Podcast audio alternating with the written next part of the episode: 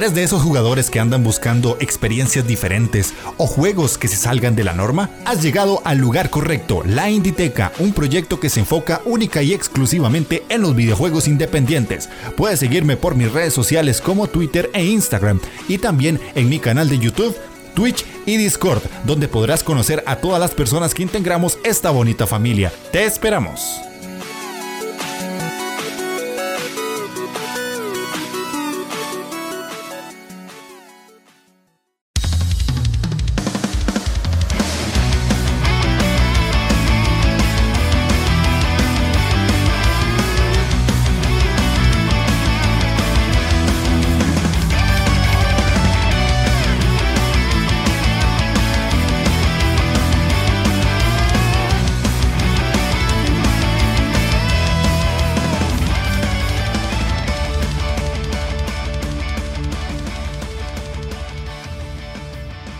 Bienvenidos a la Inditeca, el podcast dedicado a los videojuegos independientes, donde un tico y un vasco les van a contar su pasión por los videojuegos independientes.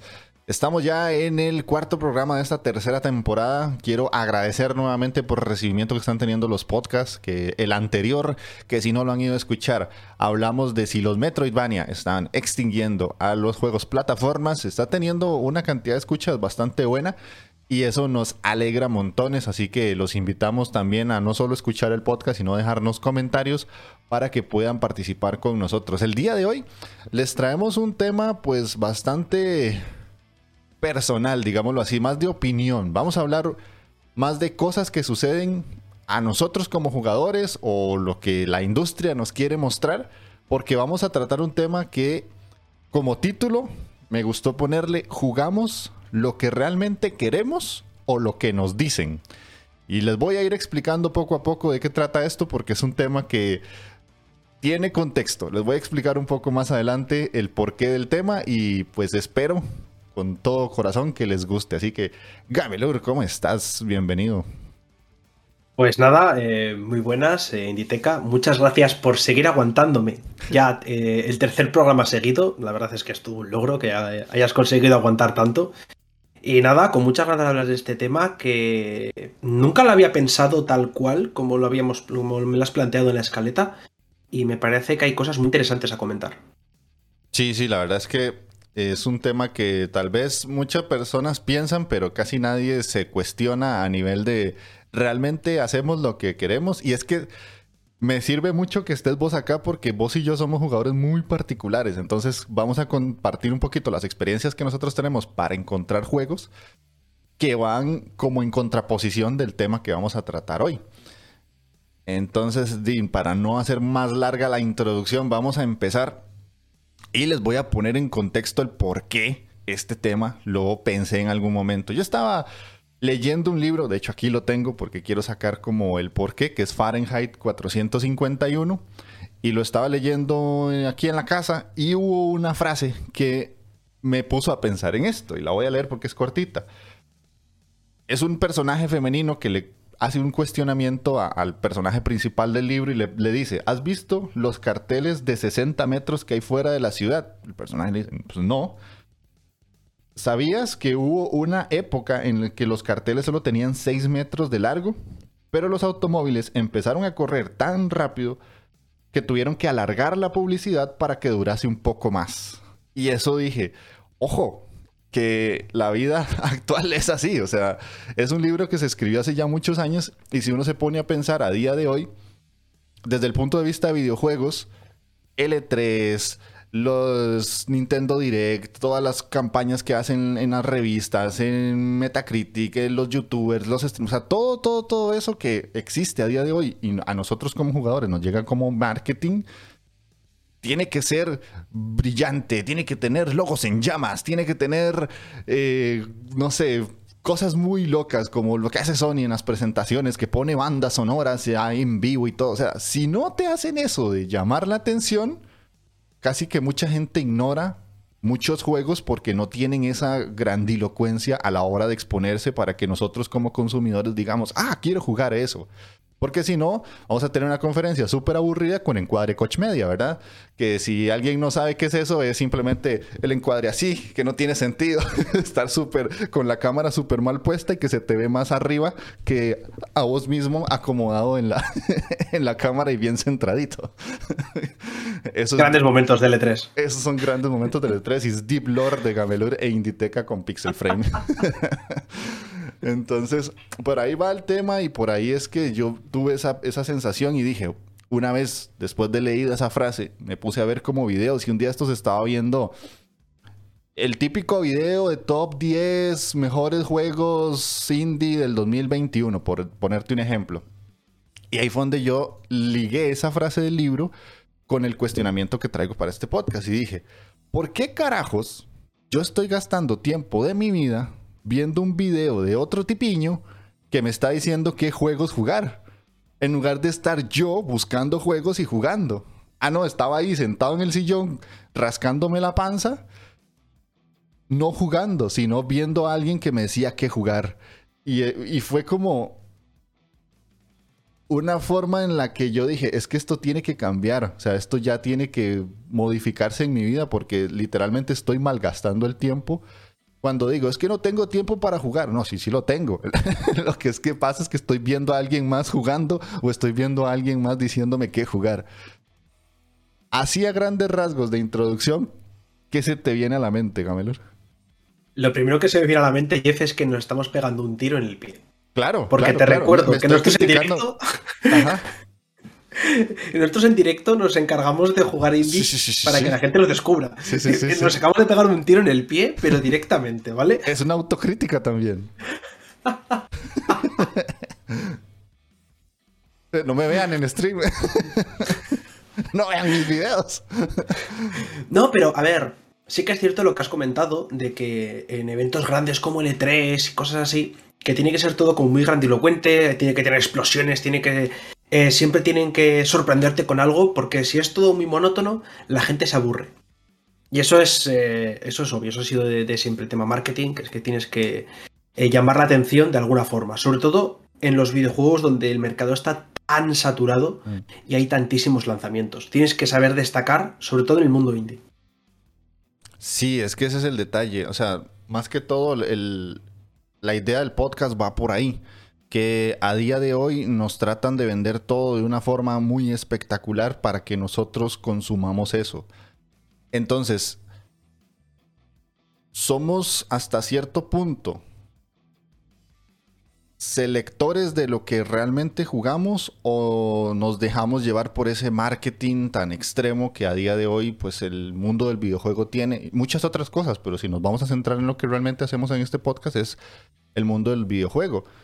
Y es que no, todo esto va desde el punto más sencillo, que es desde que un amigo nos recomienda un juego, hasta eh, la parte más extrema, ¿verdad? Que digamos a día de hoy, con, la, gente más joven, o sea, que si Ibai está jugando un juego X, que si el Rubius está jugando un juego X, ellos quieren jugarlo o quieren estar en el momento. Y a nivel de, streaming, que vos y yo pues streameamos juegos muy raros que casi nadie streamea, vemos eso, ¿verdad? Que hay mucha gente que tal vez no nos va a buscar porque no estamos en el gran juego, no, no es algo que está como en el mainstream. Entonces, cuando es cuestión de amigos, o sea, como cuando vos me recomendás a mí un juego, es un poco más, siento yo, más normal, más como se hacía antes de que, ah, es que yo sé cuáles son tus gustos y hasta cierto punto te digo, jugate esto porque puede ser que te guste. Pero cuando es a nivel ya marketing grande, te están tratando de vender hasta cierto punto una idea de que tal vez ese juego puede ser que te guste, puede que no, pero lo que hacen más bien es crearte una necesidad que antes no tenías. Entonces ahí vamos al tercer punto de la escaleta y es el bombardeo de información que hay en L3, en el Summer Game Festival, en los Game Awards, en los Nintendo Directs, en las conferencias de PlayStation, las de Xbox, que muchas veces si no pones un juego grande ahí, pasa totalmente desapercibido. Y los indies son los principales afectados de todo eso. Sí, sobre todo se ve cuando en muchas conferencias eh, cogen y dicen, y este es, en plan, el momento indie, y te ah. sacan 20 trailers que duran 20 segundos como mucho cada uno, uy, 20 segundos, ojalá, 5 segundos, y empiezan a sacarte pum, pum, pum, pum, y tú coges y, estás apuntando a toda leche para luego tener que ponerte a buscar información sobre ese juego. Porque no te han enseñado casi nada. ¿Qué es lo que pasa? Que lo que les interesa es vender grandes producciones, juegos que sean eh, los triples A, juegos que sean con grande presupuesto o con alguien detrás que tenga mucho renombre, etcétera, etcétera. Lo que son ventas aseguradas. Sí, exactamente. Si no es una venta asegurada, casi que no te van a mostrar en esos eventos. Y ahí es donde radica uno de los mayores problemas. Porque básicamente es donde en esos eventos te ponen a una parrilla de cosas que vas a poder jugar en su momento. O sea, te, dicen, este es el menú, esta es la carta. ¿Cuál de todos estos se ve más rico para jugar? Pero obviamente por detrás no te van a enseñar como lo que realmente podrías vos decir, ah, mira, este juego no lo, no lo encontré en ningún momento y ya después de mucho tiempo de los eventos tenés que empezar a buscar, o por lo menos yo lo hago, videos de gente que juegos que no se vieron en el E3 en los grandes eventos. Entonces uno ya descubre joyitas que tal vez no había visto porque no están en ese gran menú, que eso es algo que a mí me molesta mucho porque es básicamente las empresas diciéndote quiero que jugues este juego porque tal vez la inversión que le hice fue tanta que te lo pongo en la cara mil y una veces hasta en la ciudad, te lo pongo así en, edificios o en el transporte público, en, en, el caso ustedes tienen metro ahí, en la parte del metro y todo eso. Y los juegos más pequeñitos, y no estoy hablando necesariamente de solo indies, a veces hay dobles A que pasan como si nunca hubieran salido. Luego hay otra cosa que mm, realmente no termino de comprender. Cuando son juegos tan grandes como yo que sé, eh, anuncian el GTA 6, invierten un montón de pasta en sacarlo en todos los eventos, en sacar todos los anuncios y trailers posibles, en, intentar vendértelo. ¿Para qué? Si es una saga, es un, es un título que saben que es que es una venta segura y se va a vender solo. Y la gente se va a enterar, porque van a salir 100.000 noticias de que se ha anunciado este juego no sé, yo hay veces que de verdad me parece que se centran tantísimo en esos juegos que es que saben que van a vender. Y seguramente si invierten unos cuantos millones menos en publicidad, van a seguir vendiendo lo mismo. Porque son sagas ultra conocidas.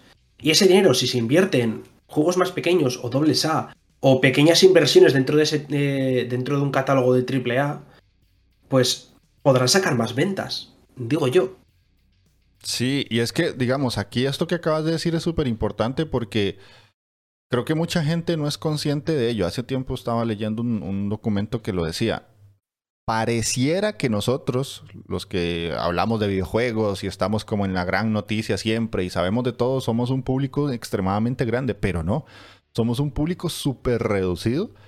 Y la gente que realmente compra videojuegos y juega videojuegos en serio está jugando lo que acabas de decir, un GTA, un Call of Duty, un FIFA o, aunque la gente no lo quiera aceptar, juegos móviles. el mercado más grande a día de hoy de videojuegos es el móvil. Nosotros somos una pequeñísima parte por una cuestión de consumismo y de economía. O sea, el, el, jugador como nosotros que puede permitirse un Play 5, que puede permitirse una PC Gamer, que puede permitirse una Series X o una Series S inclusive o hasta un Switch es súper reducido porque el costo es muy elevado. Y la gente que realmente consume videojuegos está jugando Free Fire, está jugando Fortnite, porque son juegos que no requieren mucha máquina y por lo general son adolescentes, adultos jóvenes. Y si atacaran a esa población sería más fácil tal vez llegarles con juegos diferentes, pero no lo hacen. Entonces, ¿qué tienen que hacer? Exponer todas las grandes obras como si fueran películas de Marvel, porque básicamente eso es lo que nos tratan de vender, para que mucha gente diga, ah, es que quiero jugar el nuevo God of War porque se ve increíble. Y ahí hay un problema, siento yo, porque lo que decís vos es exactamente eso. Juegos menores pasan muy desapercibidos y por eso llegan a vender 500 mil copias, a lo mucho, si pega demasiado, un millón, dos millones, pero por lo general van siendo más de boca a boca que porque tienen una mm. campaña de marketing decente. O porque le pega al streamer de turno, eh, hace un directo jugando ese juego y pega el bombazo. Un gran ejemplo ha sido el Among Us. Un juego que durante sus primeros años eh, pasó desapercibido y cuando lo empezaron a jugar en la pandemia los grandes streamers, eh, pegó un bombazo que es que fue increíble.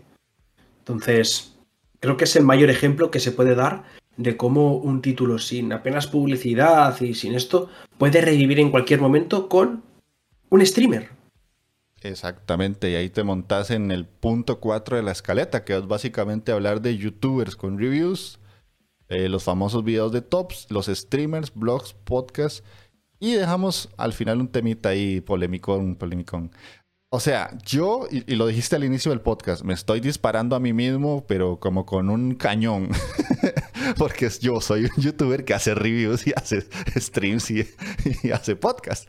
Entonces, al punto que voy es que lo que acabas de decir vos son los top, o sea, la gente que tiene miles y miles y millones de, vistas, por lo menos en América Latina y España sabemos quiénes son, ¿verdad? Si el juego no te pega a nivel de marketing porque tal vez no tenés la cantidad de dinero, pues trata de buscarte un streamer o un youtuber que jale más de 100 mil o 200 mil personas.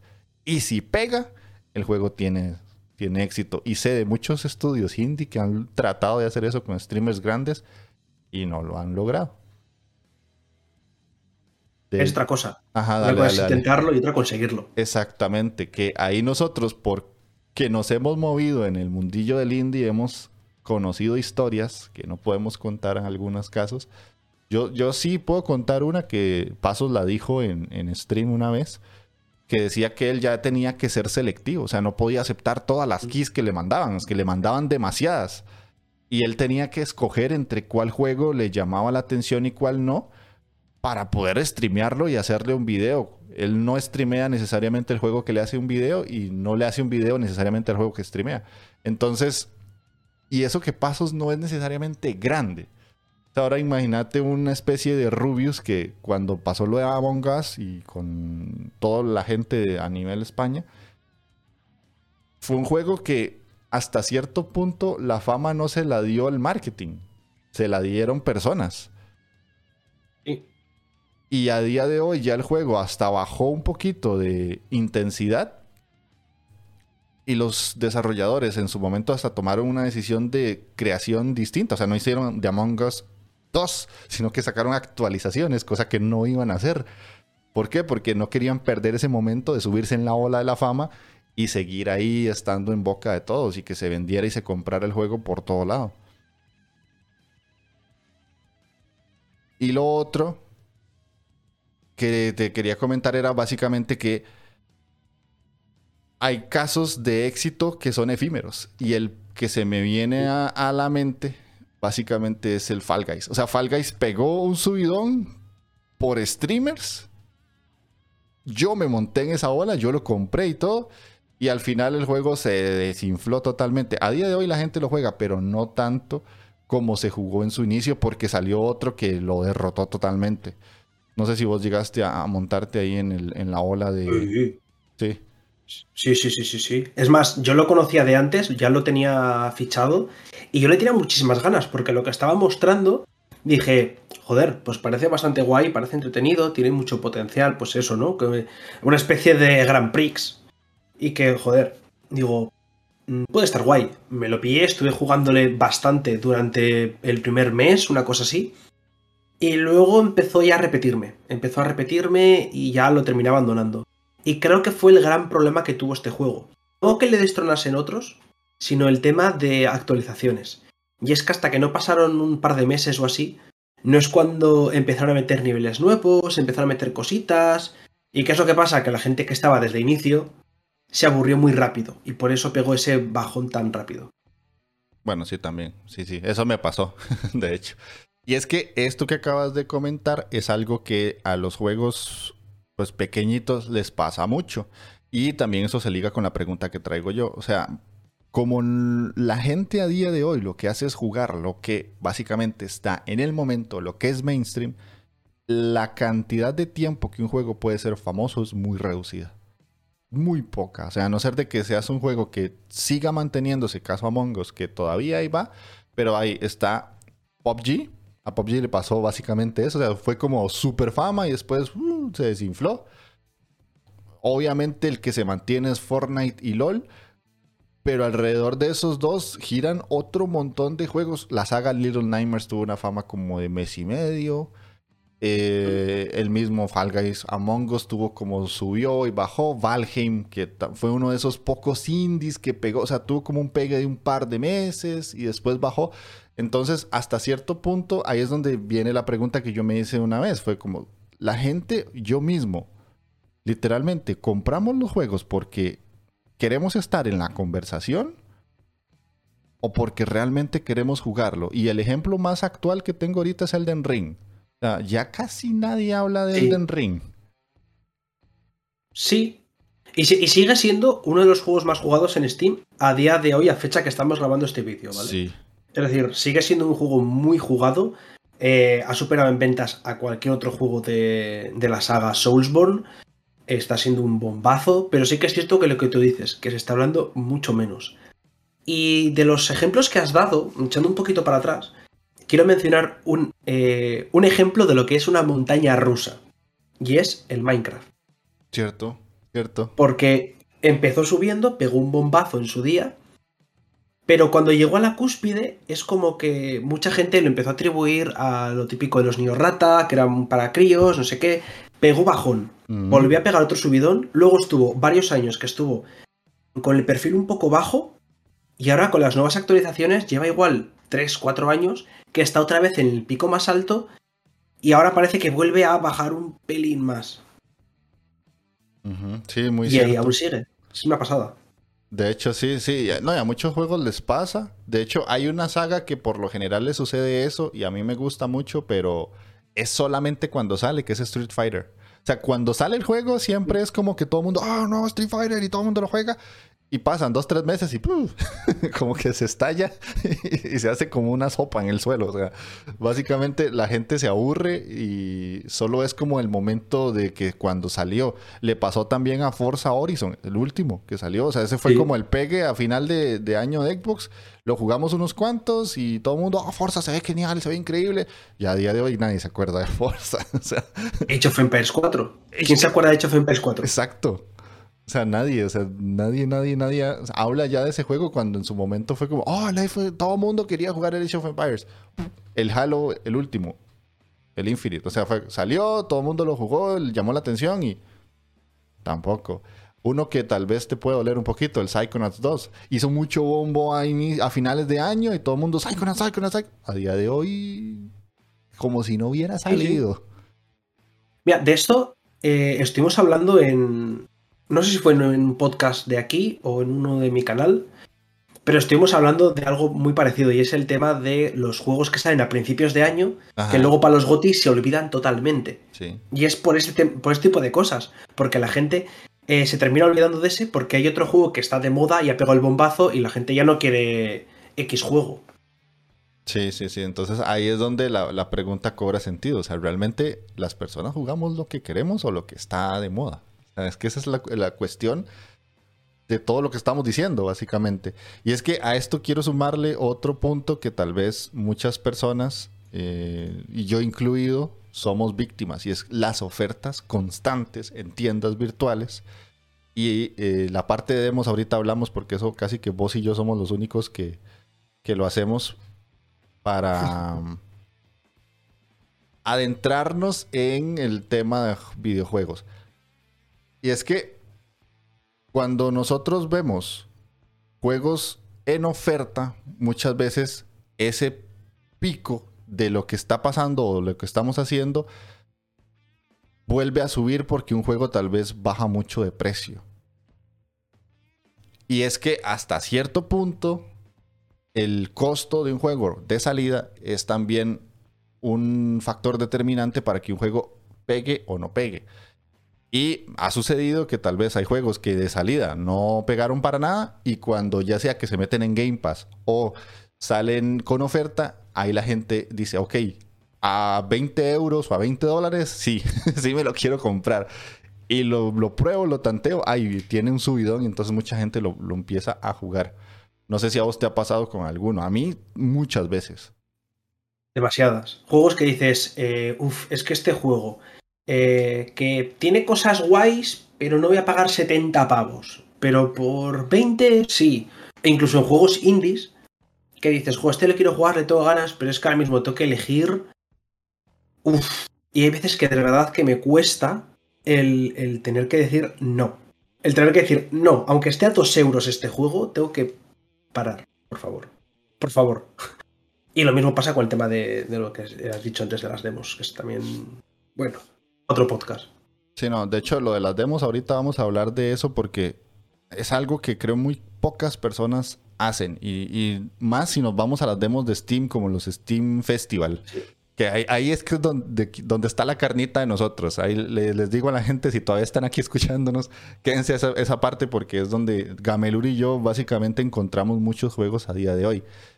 Y es que esto que te estamos diciendo de las ofertas en las tiendas virtuales, muchas veces cuando una persona o un grupo grande de personas ven un juego barato, lo primero que hacen antes de comprarlo es irse a videos y a reviews en YouTube o el tema más polémico de todos, Metacritic.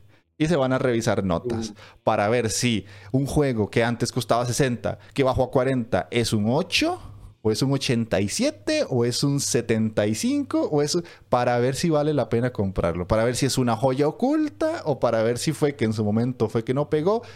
Days Gone, te estoy viendo. Entonces, mucha gente dice, ah, mira, por 20 euritos es un juego de 7 en Metacritic. O incluso hay juegos que usan el Metacritic como ventana de marketing. Y eso sí me pone pero malo, porque yo detesto con toda mi alma Metacritic. Eh, yo es que no es solamente Metacritic, yo quiero hablar de las notas, de los números en general, Dale, dale. si me permites. Porque es que eh, creo que es algo que de verdad me empieza a repatear y cada vez más. Porque si un juego no tiene un, un 90 o un 9 de nota, Mm. ¡buah, vaya mierda de juego. Vaya mierda, no merece la pena. Si llega a un, yo que sé, un Elden Ring, un, un Horizon, un juego, ya digo, un juego grande, un God of War, y de repente ponen un 85, dicen, "Uy, vaya mierda de juego. Tú, el que me estás escuchando, que dices que no a ese juego de 85, cuando en clase sacabas un 7 te alegrabas porque era una nota de la hostia, ¿no? Pues ahora, con un 7 también lo juegas. Buena comparación. Cuando yo sacaba un 7, uy, apenas, pero hey, pasé, voy tranquilo para la casa. Un 7, notaza. Ahora ponen un 8,5 a tu juego y dices, no lo quiero jugar, menuda mierda. No, así no van las cosas, compañero. y luego también, eh, muchas veces que he escuchado en plan, eh, es que es una muy buena nota para ser un indie y le ponen un 77, porque claro, es que más nota no pueden ponerle porque es un indie. Y Mm. dices, disculpa, Sí. ¿En qué, eh, eh, ¿Por qué? ¿Qué criterio utilizas para decir, no, es que como es indie pierde 15 puntos? Ajá. No entiendo. Me, Es- me deja. Es que ese, ese es el detalle, o sea, el tema de las notas, Metacritic, la- el review bombing o las mismas formas de calificar en Steam de positivo, extremadamente positivo o negativo, nunca es la misma vara con la que se mide. O sea, no, no medís con la misma raya un Horizon a un Isaac. O sea, es que no, no, no lo hace, la gente no lo hace. Entonces, eh, ahí es donde está el problema. Y el detalle, y lo- por lo que yo detesto más esto, es que para mí, un juego que puede ser un 9, para vos puede ser un 7, pero el criterio o la medición que usamos no es la misma, porque son gustos personales. Entonces no tiene lógica. O sea, es algo sumamente abstracto en, el, en, lo que una persona puede entender. Y es básicamente lo que les decía la frase del libro. O sea, entre más grande el número, entre más impresionante el número, la gente más lo ve. ¿Por qué? Porque es algo que te llama la atención y es como, ah, tuvo un 90 en Metacritic. Y es como, ok, entonces voy a ir a comprarlo. Pero ¿por qué compras el 9 o el 90 y no compras el 6? Igual el 6 es infinitamente mejor, pero como es un indie, pues se le pone menos nota. Sí, exactamente. ¿O por qué si en Steam dice extremadamente positivas, compramos ese y no compramos el que dice solo positivas? Hombre, ahí es un poco diferente, entre comillas, porque ya no es una nota. Ya no es, ahora es un porcentaje de gente a la que le gusta o no le gusta. Yo lo que suelo hacer, al menos en mi caso, si veo que tiene un 70% de reviews positivas, le digo, vale, voy a ver qué tiene, cuáles son las negativas y cuáles son las positivas. Sobre todo miro las negativas. Porque digo, mm, a ver si están eh, fundadas estas opiniones negativas o es porque, ay, es que no está en ruso. Es Psychonauts 2, el review bombing que tuvo porque no estaba en ruso. Es que, es que por eso digo que hay que mirar siempre esas cosas, el por qué ponen esas notas. Exacto. Pero a mí me gusta en la parte de Steam porque es eh, opiniones eh, muy negativas, negativas, variadas, positivas o muy positivas.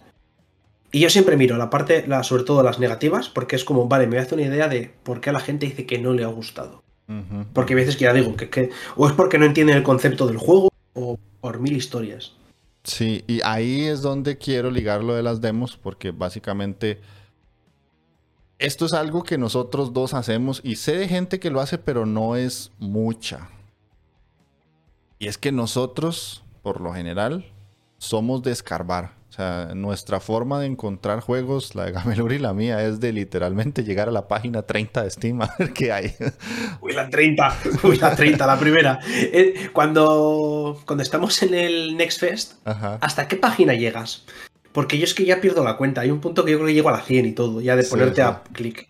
Sí, no, yo, yo básicamente tampoco tengo límite. O sea, a nosotros dos, y esto es algo que no sé si alguien lo hace y nos puede poner en comentarios si le gusta hacerlo nos encanta, pero así nos fascina rebuscar entre la mierda.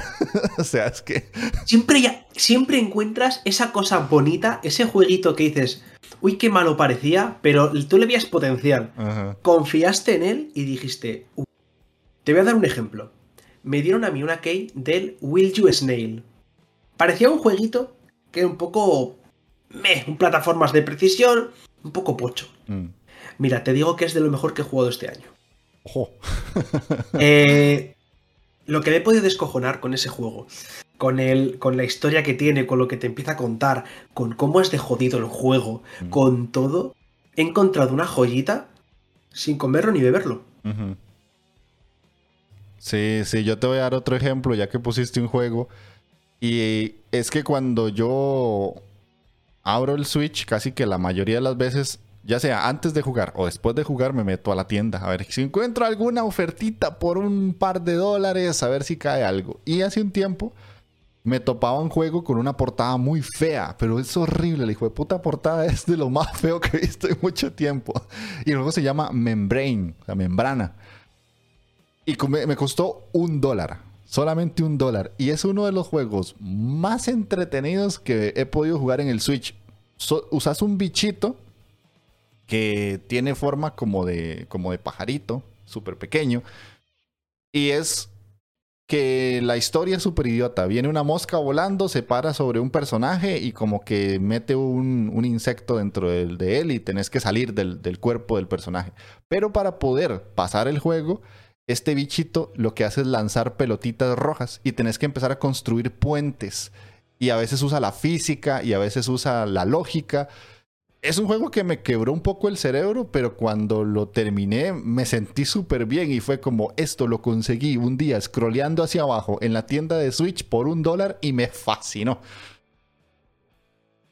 la magia, la magia del indie. Exactamente, esa es la, super magia del indie. Entonces ahí es donde quería yo que, que, habláramos con respecto a que yo creo que vos y yo somos de esas pocas personas que sí realmente jugamos a lo que queremos porque hacemos este proceso de escarbar y de quitar un montón de basura para encontrar joyitas que casi nadie te va a decir, ah, jugame en Brain, un juego de un dólar en Hacienda del Switch. es un juegazo, hermano. y tú en plan ves el gameplay y dices, ¿eh? Ves la portada y dices, ¿cómo? A ver, Metacritic, veamos Metacritic cuánto tiene. 52. Eh, Ay, pues no lo cojo porque 52. Pues cuando sacabas un 5, cabrón, bien que dices que una notaza. Sí, sí, sí, sí. Para no haber estudiado un 5, uff, me fue genial.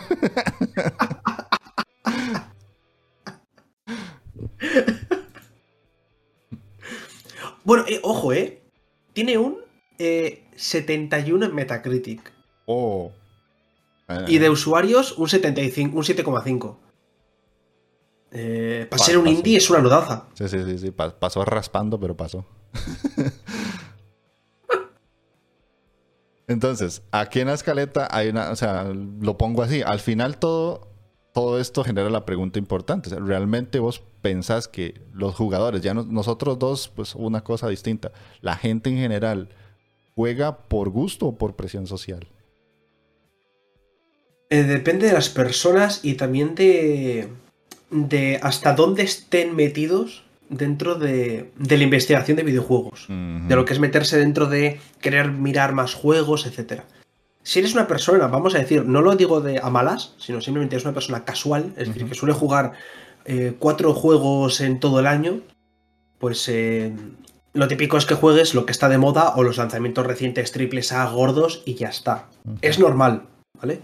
Pero la gente que sí que juega mucho, que se juega eh, muchos títulos o que intenta buscar alguna cosa, mm, aunque sea dentro del triple, aunque o no se meta mucho en el mundo del indie, mm, yo creo que ahí ya no se mueven por el tema de, modas o lo que te diga este streamer, etcétera, etcétera.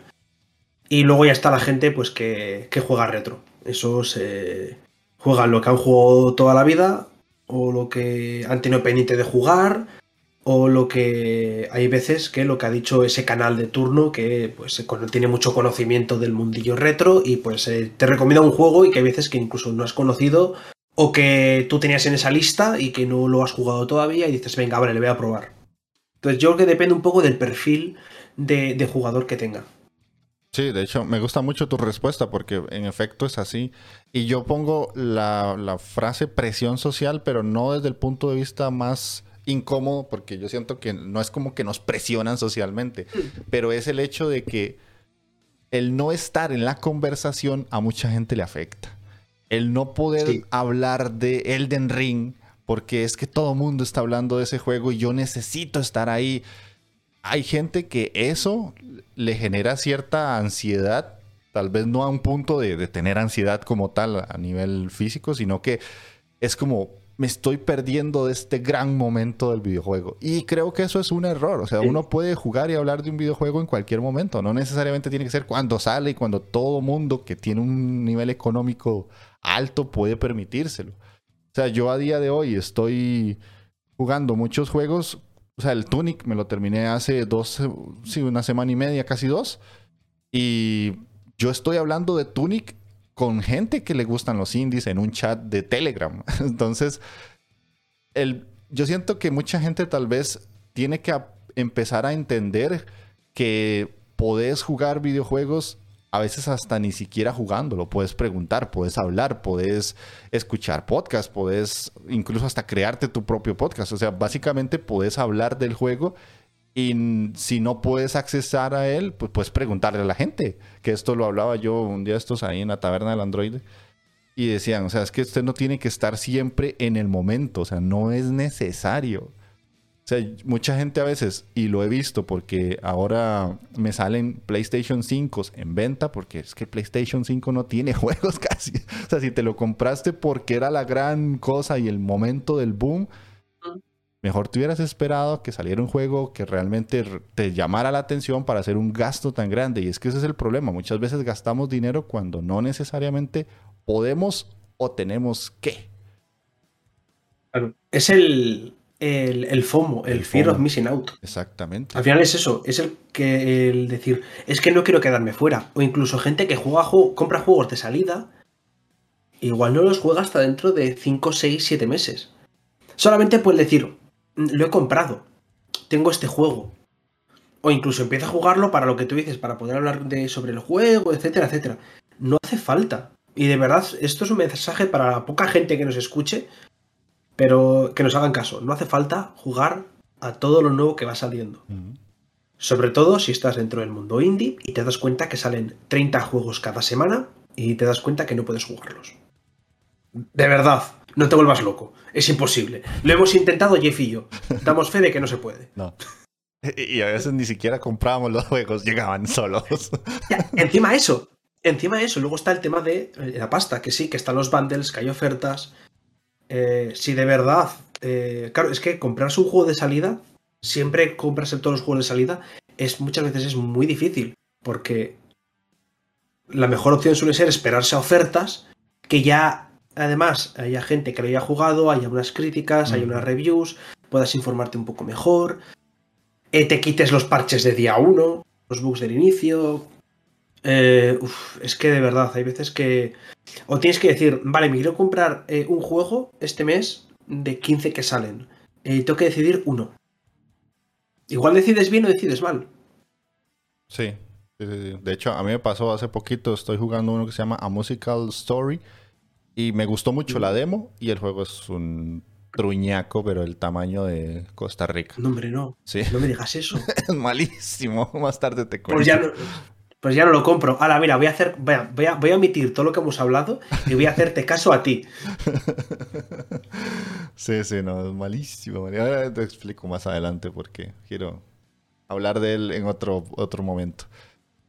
Hay una pregunta que yo puse acá, pero creo que ya la respondimos. Y es que cuántas veces decidimos jugar un título por nuestra propia cuenta para probar algo nuevo y no porque lo vimos en un video o no lo recomendaron. Que básicamente esto era lo que acabamos de hablar que hacemos nosotros dos. O sea, ¿cuántas veces, y esto es una pregunta que más bien se la quiero plantear a quien nos escucha, realmente, ¿cuántas veces usted se pone a jugar un juego que dice, mira, vi este jueguito que no lo conocía de nada y no me voy a ver reviews, no me voy a ver videos. Si puedo comprarlo, lo compro y lo instalo y lo juego.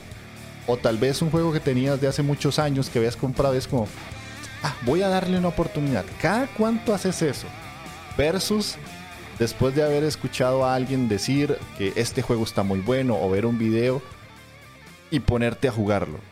O sea, en mi caso es más las veces que yo digo, voy a jugar esto porque me apetece versus porque alguien me lo dijo en un video de YouTube. En el caso tuyo creo que es similar, ¿no? Sí, a ver, nosotros somos la, excepción que confirma la regla. Somos eh, los raritos que cogen y a través de demos, a través de case que nos dan, a través de, de Twitter incluso, cuando de repente ves un vídeo, un clip de un juego que está a punto de salir o lo que sea y tú ya estás como, hola, vale, lo quiero. Eh, y luego te das cuenta que es que ese juego igual lo, han jugado 10 personas. Mm. Y tú dices contento, pues yo lo he descubierto y yo lo he jugado.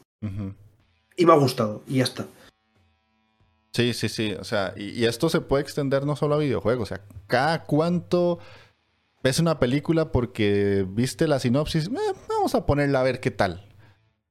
¿Cada cuánto escuchas un grupo de música? Porque, mira, no, no lo conozco y, tal vez es el género que más escucho. Vamos a ver. O un libro, o un manga, o un anime, lo que sea. ¿Cada cuánto haces eso? Ese ejercicio personal de tomar tu propia decisión y no esperarte a un top, a un análisis o a un podcast en específico como este que te digan, este es un juegazo como Membrane por un dólar en Switch. Entonces es, algo más reflexivo y creo que es como con lo que podemos ir ya casi cerrando. Porque hay una pequeña pregunta que te quiero hacer y es que se puede, entre comillas, eliminar esta forma de pensar o crees que ya para muchas personas es muy difícil y ya se, se, acostumbraron a guiarse por la opinión de otros? Es muy complicado por dos motivos. Uno, eh, la gente le gusta conocer opiniones y saber antes de comprar. Y dos, porque las empresas y sobre todo los creadores de contenido que hacen reviews y que se lucran, eh, que pueden vivir de ello, no como tú y como yo, eh, tampoco les interesa. Tampoco les interesa quedarse sin ese contenido.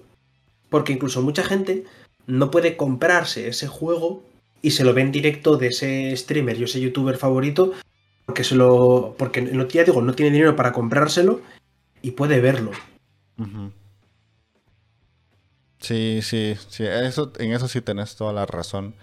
Y la verdad es que hay un ejemplo que a mí, cuando, cuando lo veo en los videos de YouTube, yo digo, o sea, es que usted no ha jugado este juego por ni media hora.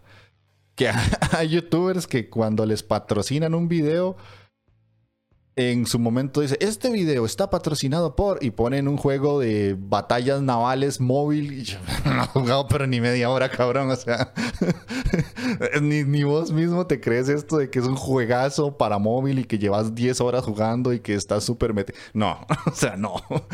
Todos sabemos, vos y yo, que no has jugado más de 10 horas a un juego de móvil de batallas navales, o sea, olvídate eso. Y... No estamos diciendo nada ¿eh? de ningún mundo de tanques, no, nada. no, estamos diciendo ningún título en concreto. ¿eh? No, no, no. El que entendió, entendió. Y este. Hay otro juego que más bien, al contrario, no patrocina a nadie por youtubers o por streamers y más bien hasta se convirtió en un meme por todo lo que hace en marketing que hasta es invasivo. Albion Online es un MMORPG en el que creas tu propia aventura. No lineal. No lineal. Es un MMORPG no lineal. No lineal, en el que creas tu propia aventura. Pero, pero un montón. Y yo creo que eh, pegó tan fuerte que al convertirse en meme Creo que hay muchos, eh, muchos juegos que están utilizando esa misma estrategia, porque me he encontrado un montón, pero un montonazo de anuncios de juegos móviles que utilizan la misma estrategia de poner esa voz rara que, no termino de comprender de dónde sale o por qué eligieron a esa persona. Y yo creo que es por eso, por el hecho del meme, que creo que pegó tal boom que todo el mundo ahora intenta copiarlo. es que hasta para hacerlo mal intentan copiar, es que es increíble. sí, sí. Pero bueno, básicamente eso era el tema del podcast. Ojalá que les haya gustado, que lo hayan disfrutado. Y si tienen mucho que, responder o quieren opinar, ya saben, tienen la caja de comentarios del video en YouTube, tienen la caja de comentarios de iBox y tienen el Discord de la Inditeca, que hay un canal específico para comentarios podcast. Y eso es lo que vamos a hacer a partir de este momento, leer los comentarios que nos dejaron que les agradecemos un montón a las personas que lo hicieron. En el video de YouTube, Rodolfo Mora nos puso que hay otros juegos indies donde no se salta. Y, gracias Rodolfo por tirarme la piedra, la la sentí hasta que me cayó una jupa. Uno de ellos es VVVVV. Y sí, en ese juego no se salta, solo se camina de izquierda a derecha y, y hay otras cosas que hacer. No Time to Explain y Dandara. Y ya, sí, tiene sentido. Yo la verdad no me acordaba de eso si yo estaba ahí como el ser el señor de la verdad indie diciendo que había un montón de juegos eh, de plataforma en el que sí se saltaba y, no. Mamón que soy. Peor fue lo mío, que Dandara precisamente me lo estaba jugando cuando grabamos ese vídeo. Uh. Y ni caí en él, ¿vale? Porque para mí, para mí cuando lo he leído ha sido como, para mí que era como que sí que estaba saltando, pero luego lo pienso, lo pienso y digo, no, igual no estaba saltando. Exacto. Sí, sí, sí. Eh, después, Darko Takashi nos pone en iBox. Celeste y Speedrunners me encantan. Con Celeste me quedé flipado del trasfondo del juego y Speedrunners está genial para picarme y reírme con mis sobrinos. Sí, no, no Speedrunners es increíblemente buenardo aquí mi papá lo tengo a la par. Siempre me gana este puto de speedrunners. Tengo que confesarlo. En esto sí, siempre me gana el puto Camelur. No sé. Facilito. Sí, sí, tiene alguna habilidad estúpida que no entiendo para anticipar las cosas. y siempre me gana en speedrunners, tengo que ser sincero. Antes de que lo diga, prefiero decirlo yo a que lo diga. No le iba a decir, pero, pero sí, la verdad es que es bastante facilito jugar contra estos. Sí, sí, sí. Y eh, tenemos un súper comentario, así ya un mega comentario, que se lo agradezco mucho a Fenrirson, eh, que nos lo puso en el canal de Discord. Y va a retaíla porque está extenso. Dice, estoy viendo el podcast de los plataformeros y tengo como mil comentarios, como para hacer otro podcast. Voy a poner algunos aquí, pero no demasiado para no cansar. En la segunda parte mencionas que el mercado ahorita está fuerte con los roguelike light y los Metroidvania y que por eso el mercado está saturado. Eso en realidad es cíclico. Los mercados van cambiando. La razón de eso es que hay algunos trend setters que resaltan mucho. Y todo el mundo se monta en la ola y eso satura el mercado. Y cuando está saturado aparece otro de esos juegos raros que nadie ve venir, pero que explota y marca nueva tendencia. Eventualmente volvemos a pasar por los mismos géneros predominantes una y otra vez. Ahorita el Metroidvania está en boga. Yo diría que el Rogue Cosa está en bajada. Podría estar equivocado. Y los Souls-like son los que están empezando a reemplazar a los Metroidvania dominando el mercado en esos ciclos que duran varios años. Es una transición suave y lenta. No me extrañaría que en unos años los Collectathon vuelvan al mainstream. El éxito de Psychonauts es un buen presagio, pero le está costando. Es un género difícil. El otro género que está dominando el mercado ahorita es el indie horror, gracias al éxito de Friday Night at Freddy's y las otras joyas como Bendy and the Ink Machine, Hello Neighbor y hace poco vimos Hello Puppets y está saliendo Poppy Playtime, que es un género que va en su vida. Un comentario aparte sobre los Roguevania. Para mí eso es como un helado de chicharrón. El helado es bueno, el chicharrón es bueno, pero no necesariamente el helado de chicharrón es bueno. Tremendo. Espectacular. Nada, nada que objetar a ese comentario. A lo anterior, quiero decir luego alguna cosa. ¿Se puede ahora o qué falta, falta. Hay más para Hay un cierre nada más después del helado de chicharrón. Dead Cells es una cosa muy rara y en mi opinión funciona porque es un Metroidvania solo en ese aspecto, no en fondo. Es un buen juego, pero yo lo tomaría como evidencia de que los Roguevania pueden funcionar. Me parece un sleeper slope para un dev tratar de hacer un Dead Cells. Y esos son mis comentarios. Feliz miércoles. Muchas gracias, Fenrielson. Ahora sí, desaguate. Ahora sí, vale. Eh, a ver si me acuerdo de todo, porque... Eh, lo que está comentando de que los roguelike light cosa están un poco en decadencia, no. Mm, creo de, que de verdad que no. Sí, están, están igual en el momento de alza. Es que yo creo que ahora mismo están en el momento de alza, como tú dices, Jeff, porque cada vez salen más y más y más y más y más y no paran de aparecer otro tras otro tras otro tras otro y de verdad que están saturando muchísimo pero es que lleva el mercado saturado desde desde hace bastante tiempo porque Mm. recuerdo que hice un podcast contigo aquí en la Inditeca hablando de si estaban saturados y cuando nosotros hicimos el podcast llevaban meses saturados Mm. Igual lleva un año estando saturado el mercado. Entonces, mm, creo que va a seguir saturado durante bastante tiempo. Sí que es cierto lo que ha comentado él, que si lo piensas hay como una especie de ciclo, ¿no? Luego también está el tema de The Cells, es un juego que me gusta, pero los Roguevania, pues como ha dicho él, eh, es un helado de chicharrón. eh, separados también, junto no, me ha encantado, de verdad. Y te voy a confesar, te voy a confesar una cosa. eh, había otra cosa por medio y se me ha olvidado. Ah, vamos a ver, porque posiblemente sé qué es. Él lo que mencionaba es que lo, lo de los Souls-like, que posiblemente ese es el que está sustituyendo a los Metroidvania, puede ser eso. Y si no era, entonces el otro tema que pone es lo de el indie horror, que es lo que ve que está como en alza. El indie horror lleva en alza desde 2011-2013. Juegos como Slenderman, Five Nights at Freddy's, bueno, ese fue un poco más tardío, pero bueno, eh, juegos como Slenderman, como el de los eh, eh, incluso también, eh, han estado siempre en alza desde la época de los streamers, youtubers. Esas reacciones de ¡Ah! ¡Ah! Eh, desde ese punto es en el que ese tipo de juegos del susto fácil empezaron a proliferar y desde entonces no han parado. Sí que es cierto que ha habido un poquito, han han mantenido el perfil bajo un tiempo y tal, pero es que siempre han estado ahí. Siempre han estado sacando constantemente juego tras juego tras juego tras juego.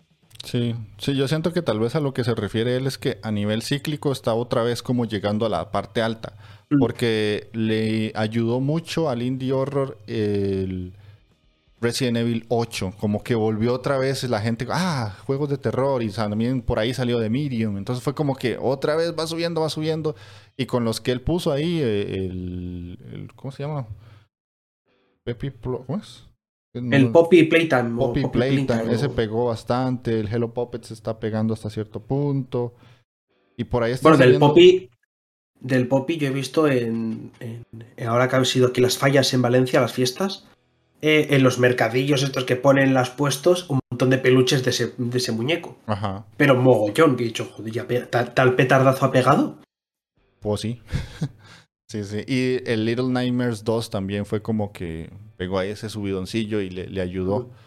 Entonces sí, la verdad es que sí. Gracias por el comentario así tan largo. Ojalá que mucha gente se anime a dejar comentarios así extensos porque sí nos, nos da para, para mucho y, y seguir conversando. Así que eso sería todo de nuestra parte por esta semana. Ojalá que les haya gustado realmente el podcast. Fue un poquito distinto a, los anteriores, pero creo que era un tema que tenía yo muchas ganas de hablar y con Gamelur pues se me hizo sencillo porque tenemos muchas cosas en común a la hora de escarbar y encontrar jueguitos. Así que podemos irnos despidiendo, Gamelur. Pues adiós. No, ahora en serio, eh... te la esperabas. Sí, sí, te ya, la estabas ya, esperando. sí, sí, ya, ya me estoy resignando.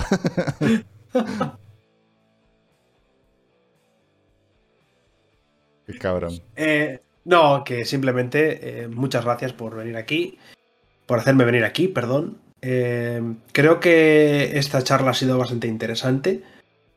hemos sacado, yo creo que vamos a hacer que la gente, mucha gente se dé cuenta, porque muchos igual no lo han pensado.